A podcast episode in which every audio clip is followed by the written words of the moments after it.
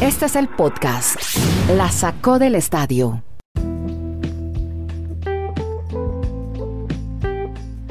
Llegamos al episodio 266 de este podcast que hacemos en Chile, Estados Unidos y Colombia. En Estados Unidos, en Bristol, está Kenneth Garay, Dani Marulanda. En Colombia, en el municipio del Retiro, Andrés Nieto Molina desde Providencia. Los saludo desde Chile.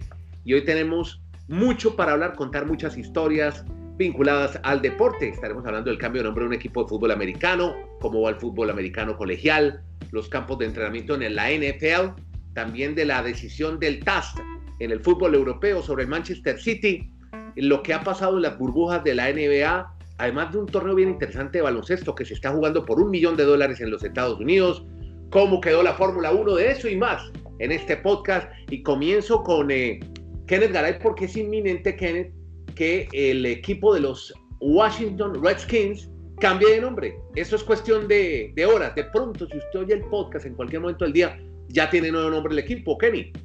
A ver, eh, el nuevo nombre quizás todavía no, eh, Andy. Lo que sí oficializó el equipo, un fuerte abrazo para todos, eh, dio a conocer que modificará, es oficial, tanto el nombre como el escudo que ha utilizado en las últimas 87 temporadas.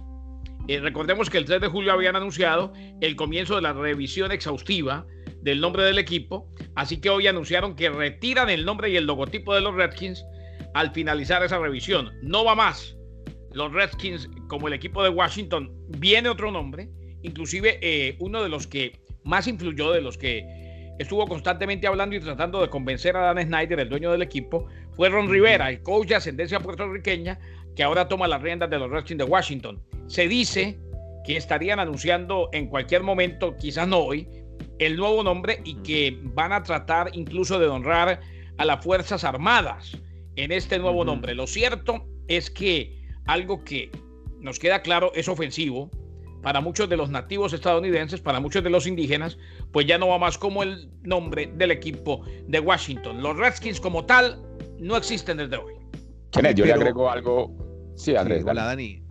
No, no, no, no, es que sobre ese tema, sí, hoy también homenaje a los veteranos, pero que seguirían también a, a, los, a las tribus nativas americanas. Podría seguir por esa misma línea, obviamente con un nombre no tan estigmatizado porque oía una vocera de unas eh, comunidades indígenas americanas decir que Redskins, y eso para nuestros amigos de América Latina, porque hablamos de deportes americanos, pero para latinoamericanos, Redskins puede ser en, algún caso usar esa palabra como una ofensa.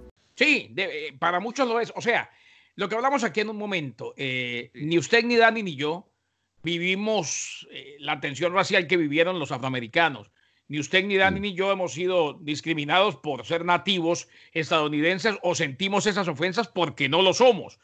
Pero definitivamente el hecho es que en estos tiempos, donde se pretende cambiar y se tiene que tener esta conversación y uno espera que no sea moda, sino que continúe como tal, siendo algo que se haga día a día, todo lo que huela a racismo, a discriminación, a injusticia social, hay que erradicarlo de raíz. Entiendo que se lleva mucho tiempo haciendo lo mismo el hecho de que se lleve mucho tiempo haciendo lo mismo no indica que hemos obrado bien. Por el contrario, quizás estábamos ignorando a una comunidad que como todas es muy respetable y que se sintió ofendida de manera repetitiva. Bueno, Dani Marulanda renuncia a este nombre además, Redskins, después de 87 años. Es que es una cantidad de tiempo, Dani. Sí, y lo otro que también ha quedado claro, Andrés y Kenneth, es que se van a mantener los colores del equipo. Van a seguir siendo vino tinto y oro, que son los dos colores que históricamente han mantenido al equipo de Washington. Pero a ver, Kenneth nos ha explicado de, de mil maneras y de muy, una manera muy clara todo lo que significa ese apodo o ese, ese nombre de Redskins. Pero yo también me pongo en el otro lado Andrés. O sea, yo no sé si estamos llegando a un nivel, a una, un hilo muy delgado de todo, volverlo en esa época de activismo una alarma. O tal vez porque nosotros no, tuvimos, no estuvimos acostumbrados acá en América Latina por ser tan mestizos a tener esas palabras y sentirse ofendido. Yo pongo aquí a pensar, por ejemplo, en el tema del fútbol colombiano. El Tolima que tiene los mismos colores de Washington, vino tinto y oro, y son indios pijados. Yo creo que ellos nunca en la vida van a estar, nunca van a estar indignados del ah, Tolima por decirles pijados. O a los del Cúcuta. O decirle al Cúcuta, los mutilones, Exacto. Pero bueno, yo, yo entiendo lo que dice Kenneth. Eso sí, ojalá no sea una moda y que si va a ser con uno, sea con todos, porque ahí sí sería otro punto que ahí sí me llamaría mucho la atención. Y el equipo. Hay una cosa que, se queda clara. Eh, Andrés, hay una cosa que sí queda clara, Dani, y aquí lo dijimos, siempre va a haber inconformes, o sea, no piensen que aquí se acaban las quejas. Las quejas no se van a acabar nunca, porque al fin y al cabo, de eso se trata, de que, de que la mayoría de gente no se sienta ofendida. Siempre habrá alguien que se sienta ofendido. Por ejemplo, los Bravos de Atlanta, y le complemento, dijeron que no, que ellos el nombre no lo cambian, que lo que sí van a revisar es lo que, ¿se acuerda Andrés que usted habló el otro día de las hachitas de los Tomahawks? Que nos dijo Dani Marulanda, quien vivió en Atlanta, Georgia.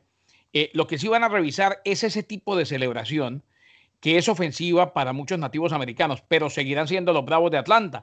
Los indios de Cleveland ya retiraron el logo hace unos años y ahora puede que cambien el nombre o puede que no. Eh, más allá de que lo cambien o no, porque eso es decisión de cada equipo, eh, lo bueno me parece, lo positivo que le saco a esto es que estamos teniendo la conversación que se debió tener hace tiempo por sensibilidad y respeto con aquellos que se sienten ofendidos. Entiendo lo que dice Dani y, por ahí él y yo nunca lo sentiremos y, y Andrés Nieto tampoco. Y en Colombia, pues somos mucho más folclóricos, depende mucho de la cultura. Ya se han hecho votaciones en Washington y aparentemente el nombre que tiene el primer puesto para cambiar a, Washington serían Warriors, como ah, guerreros, con lo que se tiene que ver con el tema de fuerzas aéreas y Fuerza Armada, mejor como decía Kenneth, pero veremos porque todavía tienen, por lo menos, yo digo que unos 15 días deben de estar locos allá creando, creando todo porque se viene la como temporada. el equipo de baloncesto, Warriors. Pero eso ahora, ahora dirán que tendrá una connotación bélica y guerrera. Pero oígame, usted. Andrés, escúcheme, escúcheme usted, Dani, rapidito les cuento. Simplemente para traerlo a colación. El equipo de Washington de baloncesto que ahora se llama los Wizards, ¿no? Sí. Se llamó por mucho tiempo los Washington Bullets. Sí. Y le quitaron el nombre porque eso hacía que se relacionara la capital del país, que tuvo unos índices de criminalidad grandísimos, con una ciudad violenta y de, bala, de plomo, de, tiroteos. O sea. El armamentismo tan desaforado que hay en Estados Unidos, que cualquier particular anda armado. sí, sí es, algo más constitucional, ¿no? Eh, pero bueno, eso es otro tema. El hecho es que les tocó cambiar el nombre porque mucha gente en Washington se, empezó a quejar en aquella época de que le estaba dando una mala imagen a la capital del país.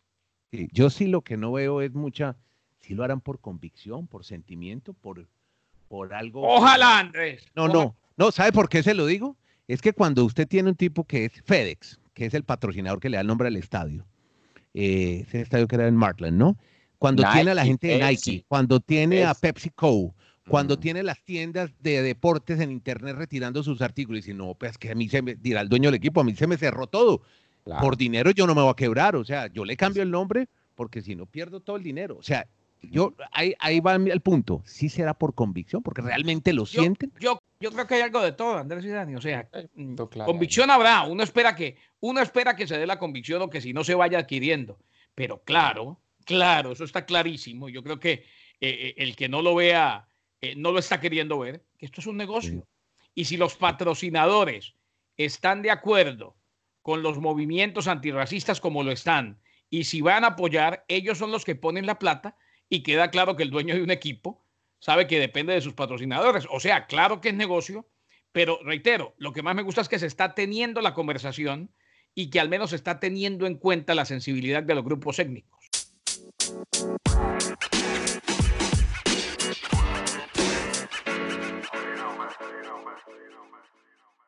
Para seguir con fútbol americano, pues hay aquí dos inquietudes que tiene el señor Marulanda en el retiro. Primero, una con los campos de entrenamiento, que por fin ya se los abre, ¿no, Marulo? ¿Y el, fútbol colegial qué ole? No, exactamente, el 15 días. El 28 de julio está la NFL para abrir los campos de entrenamiento de las 32 franquicias. Y también se ha dado plazo las principales conferencias del fútbol americano colegial para la última semana de julio en ver si primero hay temporada, segundo, si va a haber temporada solo contra equipos de su misma conferencia o si en el último caso, es que no creo que en 15 días cambie todo el tema de la pandemia, pues mantengan el calendario que tenían presupuestado en un principio. Pero creo que en la última semana de julio, para rematar ese tema, Andrés, vamos a tener la claridad de qué va a pasar en el fútbol americano colegial y cómo va a ser el manejo de la NFL, de todas las miles de posibilidades que ellos están tratando de tener en caso de que la pandemia siga extendiéndose en territorio norteamericano. Bueno, el enfoque nuestro de este podcast es deportes americanos, las principales ligas, NFL, la NBA. Ahorita les hablo de las camisetas que van a usar eh, LeBron y Davis ahora en la NBA. tenemos fútbol internacional, fútbol mundial europeo y hoy una noticia bomba, una noticia muy importante relacionada con un tribunal que también es tiene mucha importancia, es el TAS, el Tribunal de Arbitraje. Ahora tiene que ver con el Manchester City, porque han respaldado la apelación que hizo este equipo. ¿Sobre qué, Garay? Cuéntenos qué fue lo que decidió el TAS esta mañana en Europa. A ver, al Manchester City, Andrés, lo habían sancionado con dos Champions afuera y 30 millones de euros por violar las reglas del fair play financiero. Bueno, eh, resulta que ellos van al TAS, presentan la apelación y hoy todos sabíamos que se iba a dar el veredicto. Muchos creíamos que simplemente lo iban a ratificar, no sé, Dani, pero yo creía que lo iban a ratificar y no, le dieron vuelta. O sea, le quitaron la sanción completamente, le quitaron los dos años de sanción y le bajaron la multa, aunque la multa es lo de menos porque ellos tienen con qué pagar lo que sea pero le bajaron la multa de 30 millones de euros a 10 millones de euros. Eh, esto porque, según explica el comunicado, eh, hubo vencimiento de términos en muchas de las pruebas que se tenían que haber presentado eh, y no se puede sacar un equipo dos años de la Champions simplemente porque se negó a colaborar con la investigación. Así pues, que lo dejan jugar la Champions y ahora solamente pues le toca preocuparse por la Champions de este año, por mantener la ventaja ante el Real Madrid, pero ya queda claro que con el segundo puesto en la Liga Premier va a estar en la Champions del año que viene. El contrato de Guardiola se vence en el 2021. Eh, se decía que si no iba a la Champions, Guardiola no seguía. Y lo mismo algunos de los jugadores. O sea, le queda el camino abierto. Uno se pregunta, eh, ¿será que esto del fair play financiero es más contentillo, cuento y una situación que se dio para calmar un poco las aguas en un momento de crisis, porque me queda clarísimo que favorecen a un nuevo rico del fútbol. Hoy fue el partido más importante que ganó el Manchester City de la temporada, mm. porque si usted se imagina, dos, dos años sin competencia europea era un caos para una nómina que es de las más altas en el fútbol de Europa. Y usted preguntaba que pensaba que se iban a mantener los dos años. Yo pensaba que iban a bajar a, una sola, a un solo año. Normalmente en, esos casos del TAS, pues esas situaciones se bajan a la mitad de la pena. Yo no recuerdo si algún equipo le ha pasado, tal vez fue el Milan, si la memoria me falla. Yo creo que en el Milan en Italia tal vez fue el único equipo que le tocó una temporada ausentarse de competencias europeas por una situación. O no sé si no hay jurisprudencia en el caso, pero eso sí, yo sé que hay mucho dinero entre los propietarios del Manchester City y sí es muy llamativo que no tenga que tener eh, ninguna situación pendiente para estar en Champions League las próximas temporadas. Y el rey del dato que tiene de fútbol europeo este fin de semana, Marulanda. Bueno, hablando de Inglaterra, se fue el Norwich City nuevamente a la segunda división. La temporada pasada celebraban por esta época el título de la B o de la segunda división en el, en el fútbol de Inglaterra, pues ya nuevamente regresan allí. Y en Italia, para que pasemos de la Premier League al calcio, se terminó. ¡Ay, muy bien! Se terminó el cuento de hadas del Atalanta, nueve victorias consecutivas tenían, es un récord histórico para este equipo del calcio, pero la Juventus le iguala, como dice Kenneth con Ay Muriel, el empate de Cristiano Ronaldo. Y uno dice, mire, es que las estadísticas, a veces, dice la gente, no, eso, no, eso es simplemente un dato, pero las estadísticas pasan los años y se van reafirmando más. Van 31 partidos consecutivos en los que el Atalanta no ha podido derrotar a la Juventus. Que es un equipo que jugó muy bien, que lo hizo muy bien, pero Juventus con ese presupuesto en cualquier momento se prende la lámpara de una de sus figuras y pasa lo mismo. Juventus está próximo a ganar por novena vez consecutiva el calcio italiano. Un equipo que además fue descendido, ¿no? Por, por, las apuestas. El tema de las apuestas les tocó bajar de categoría Correcto. Una temporada, ellos cuentan, los aficionados, como los dos títulos de esas temporadas, ellos los cuentan en, en su amor al equipo como que si fueran de primera división, aunque oficialmente el calcio italiano no, se los da. Y en el tema de España, para rematar esos datos del, del tema del fútbol en Europa, el Atlético de Madrid ha clasificado por octavo año consecutivo a la Champions League con el Cholo Simeone. ¿Ustedes saben cuántos años tenía el Atlético de Madrid antes de que llegara el Cholo clasificando a esta competencia de Europa? Antes de que llegara el Cholo, el Atlético de Madrid había jugado la Copa de Europa, o ya llamada Champions League, ocho veces. Llega el Cholo Simeone y llevan ocho años consecutivos ah, llegando a jugar la Champions League. O sea, el Cholo en ocho temporadas ha igualado lo que toda la historia del Atlético de Madrid en cuanto a esta clasificación el Cholo borra de un brochazo, no lo borra, porque una labor meritoria queda ahí para siempre. Pero ustedes se acuerdan cuando el Vasco Aguirre, el técnico mexicano hoy del Leganés, llevó al Atlético de Madrid de regreso a la Champions, ¿eh? Y todo el mundo le hizo fiesta, que Vasco, que qué bueno, que nos Asuna, llevó a los Asuna a la Champions, ahora llega el Atlético de Madrid. Bueno, vino el Cholo y ya nadie se acuerda de lo que hizo el Vasco. Siguiendo con el, tema del número 8, pues Real Madrid sigue siendo el único equipo que ha ganado los 8 partidos de España y en 72 horas va a tener la opción de celebrar, aunque yo no sé si vamos a poner un titular estilo, vamos a ver si se le explota una granada en una Villa Real, en una Villa Real al Real Madrid. Tiene esos dos partidos claves para coronarse campeón, pero tal vez yo creo que en el papel, Kenneth, no sé si usted pensará lo mismo, puedan ser los más complejos. Lo de pasa si uno ve esa nómina del Real Madrid, uno dice, en cualquier momento cualquiera hace un gol, entonces, y no les hacen, y no les hacen ¿Saben cuál es la ideal? La ideal, la ideal. Eh, para mí la ganó el Real Madrid hace tiempo, pero si el Leganés sigue ganando y llega con alguna posibilidad de no descender al último partido, y la liga está viva, y el Real Madrid necesita asegurar el triunfo ante el Leganés para ya de una vez por todas ser campeón en la última jornada, hombre, sería divino ver al Real Madrid buscando el título, jugando por el título ante un Leganés que necesite ganar para quedarse en primera. y, en la otra, y, en el otro partido sería el Barcelona visitando al Alavés, que es el equipo que también está luchando allí por mantener la categoría. No, ustedes vieron lo del Cádiz, es impresionante. Ah. Oiga, yo, ah, me volvió a la primera. 14 años después regresa a la primera. Yo me preguntaba en estos podcasts que qué dirían en, en Holanda, en Francia, por haber cancelado las ligas y no haber vivido todo esto que está viviendo Alemania, Inglaterra, España.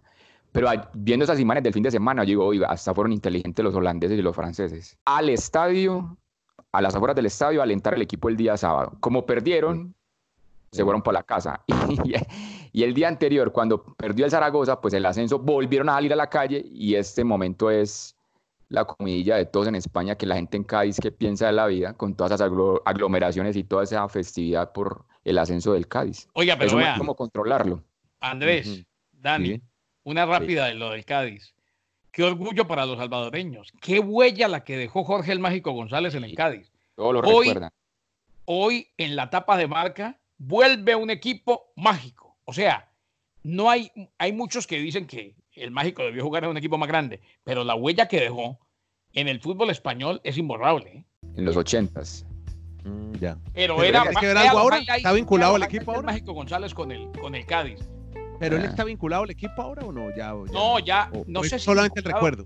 No sé si vinculado como tal, pero ayer se celebró con la camiseta en El Salvador. Él ya vive en El Salvador hace tiempo.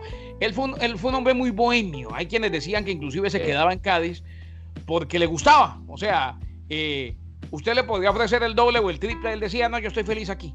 Y ahí definitivamente pasó a ser hombre de la casa. Tanto que hoy vuelven a primera y lo recuerdan.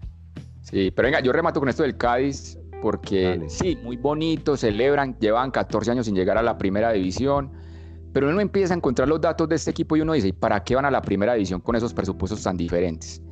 Han jugado 12 años ah, en la primera división. pero venga, Andrés, es que a eso voy yo. Han jugado 12 años en primera división y nunca han terminado entre los 10 primeros de la primera división. porque no tienen cómo igualar al Real Madrid, no tienen cómo igualar al Barcelona. Yo digo, eso es tan un vinagre, Marulanda. Eres un vinagre. eso es como preguntar cómo es Bucaramanga siente después de caer a segunda. Los, oyentes, cuando entiendan lo hermoso que es la NFL en estructura, dirán, hombre, ¿yo por qué sufro tanto por mi equipo si yo sé que nunca lo va a poder ganar a los que más plata tienen? A ver, pero piensa en las taquillas que haría el Real Madrid, el Atlético, el Valencia, el Sevilla yendo al, estadio del Cádiz. O sea, me parece que vale la pena estar en primera y jugar a la aventura, estar en primera. Eso, del Cádiz es como un amor de verano, un amor de un tiempito y no más. No dura más allá de una pequeña ilusión. Del 86 al 91, Jorge el Mágico González.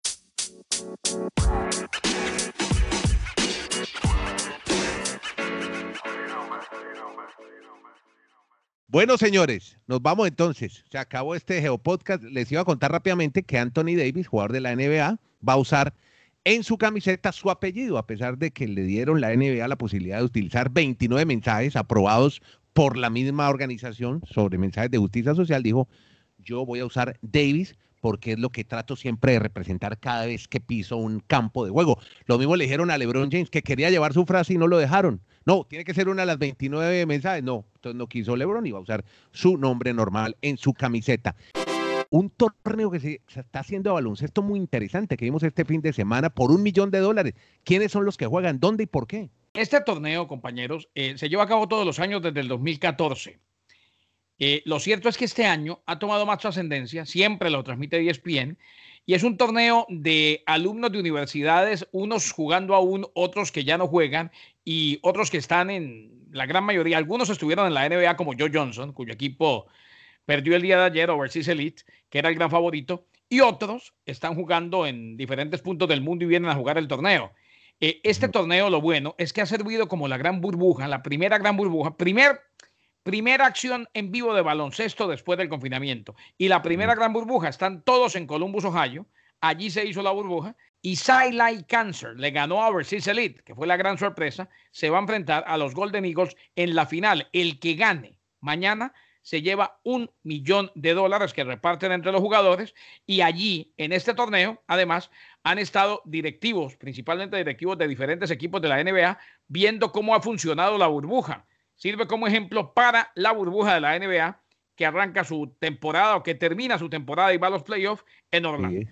Narrado por eh, Kenneth Garay en la plataforma de ESPN Play para que no se lo pierdan. Fantástico relato. Bien, muchas gracias, Garay. Nos acompaña desde Bristol, Connecticut. Dani Marulanda está en el Retiro Colombia y Andrés Nieto Molina desde Santiago de Chile. Gracias por escucharnos a nuestros oyentes en el área tristatal por Mundonet Radio Nueva York, New Jersey, Connecticut. Estamos en todas las plataformas para que nos oiga Spotify, Spreaker, Deezer, Apple Podcast. Estamos en iHeartRadio y YouTube. Ahí está este podcast. Compártalo, suscríbalo, síganos. Se llama La Sacó del Estadio. Gracias.